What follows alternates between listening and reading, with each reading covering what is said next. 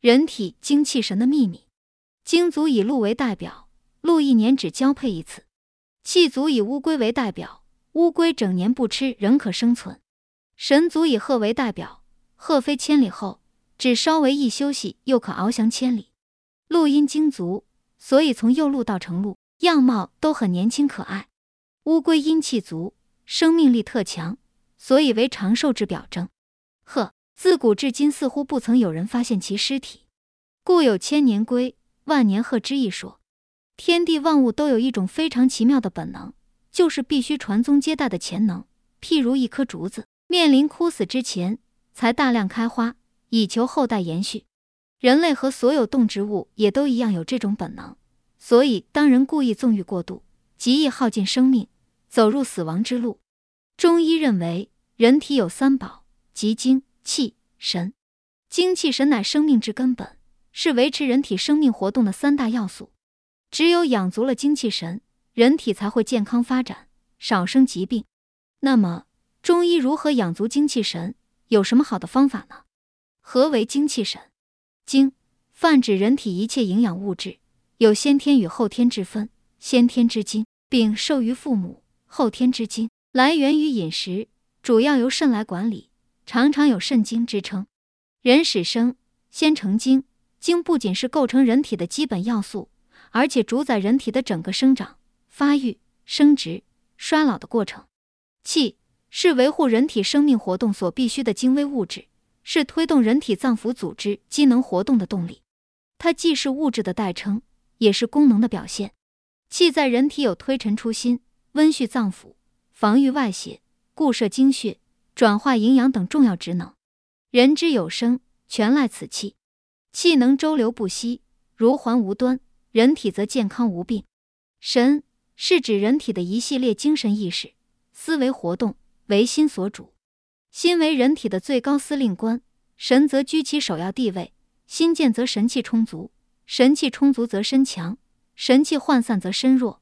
故灵枢邪客说：“心者，五脏六腑之大主也，精神之所舍也。心伤则神去，神去则死矣。”如何养足精气神？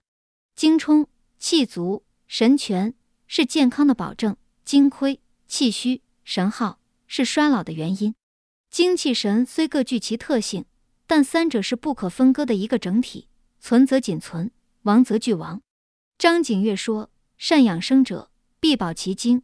精营气盛，气盛则神全，神全则身健，身健则病少。”明臣季如在《养生夫语》中指出：“精能生气，气能生神，则精气又生神之本也。保精以储气，储气以养神，此长生之要耳。”有医家认为精。气神为内三宝，耳目口为外三宝。要养生保健、长寿延年，必须常使内三宝不逐物而流，外三宝不由中而扰。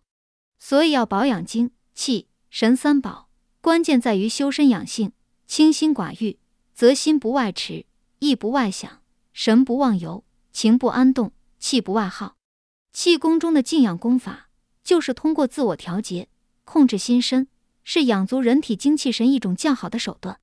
它要求思想高度集中，静心凝神，摒除杂念，放松全身，达到万念皆空，使大脑皮层处于一种保护性抑制状态。久久行之，能收到保养精气神的功效。精足气旺神全，则精神焕发，行动矫健。老年人能鹤发童颜，延年益寿；青年人可长保青春，推迟衰老。总之。养足精气神对于人体保持健康、益寿延年非常重要，尤其要注重对于神的保养。日常生活中要经常保持精神愉快、心胸宽广、情绪稳定，方可避免精神疾病的侵袭。财、色、名、食、睡，古代佛家称为五欲，实际上也与五行五脏相对应。财为金，五脏应肺；色为水，五脏应肾；名为火，五脏应心；食为土。五脏应脾，睡为木；五脏应肝，在五欲之中，以色、食、睡最难去除。福道都有相应超越的方法和境界。古代道家说：“精足不思淫，气足不思食，神足不思睡。”实际上就是不断充实相应脏腑之机，最后实现水火既济。而超越五欲的过程。精足不思淫，对应的是道家百日筑基之初始修补阶段，九色财气四关度越后，断除邪淫之心，不断固摄元精，恢复如孩童之未泄未精之状态。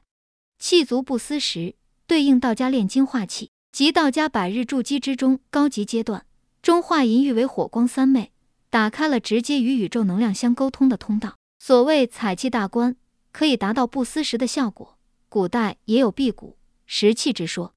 仔细分析，一般食物也对应胃脾功能。《黄帝内经》认为，对应于天干五合己，二土成归，当与中宫土位之勾连密切相关。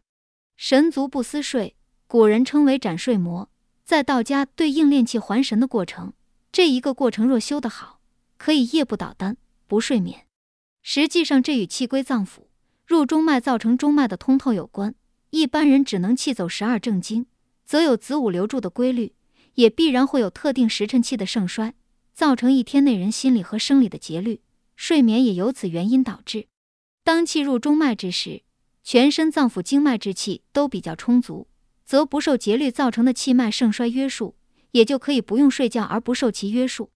一般来说，筑基补漏初级阶段完成，方能精足不思淫，不思淫才能炼精化气，炼精化气完成，方能气足不思食，不思食方能炼气化神，炼气化神完成，方能神足不思睡，不思睡方能炼神还虚。另外补充一点，人的五脏六腑会在饮食和呼吸之中产生精元。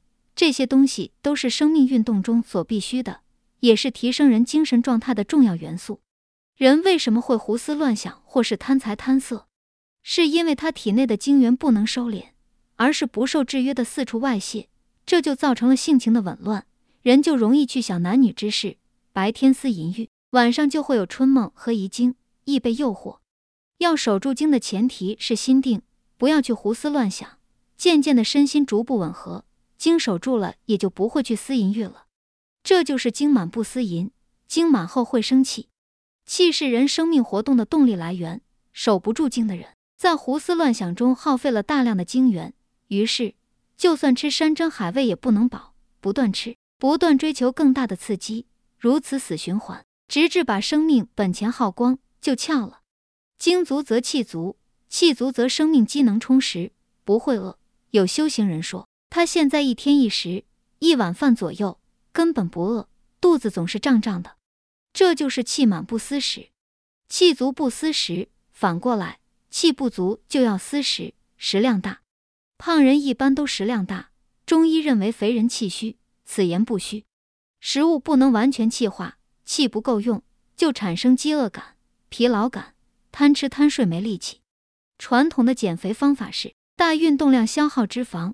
胖人不是没出息，而是没力气、没精力，不能坚持运动。个别有体力、精力的实胖，可以靠运动减肥；虚胖的不行。胖补气，瘦补血。胖人需要的是气足。最后，充足的生命活力使人具有能力完成更高的智慧活动。信仰就是高级智慧活动。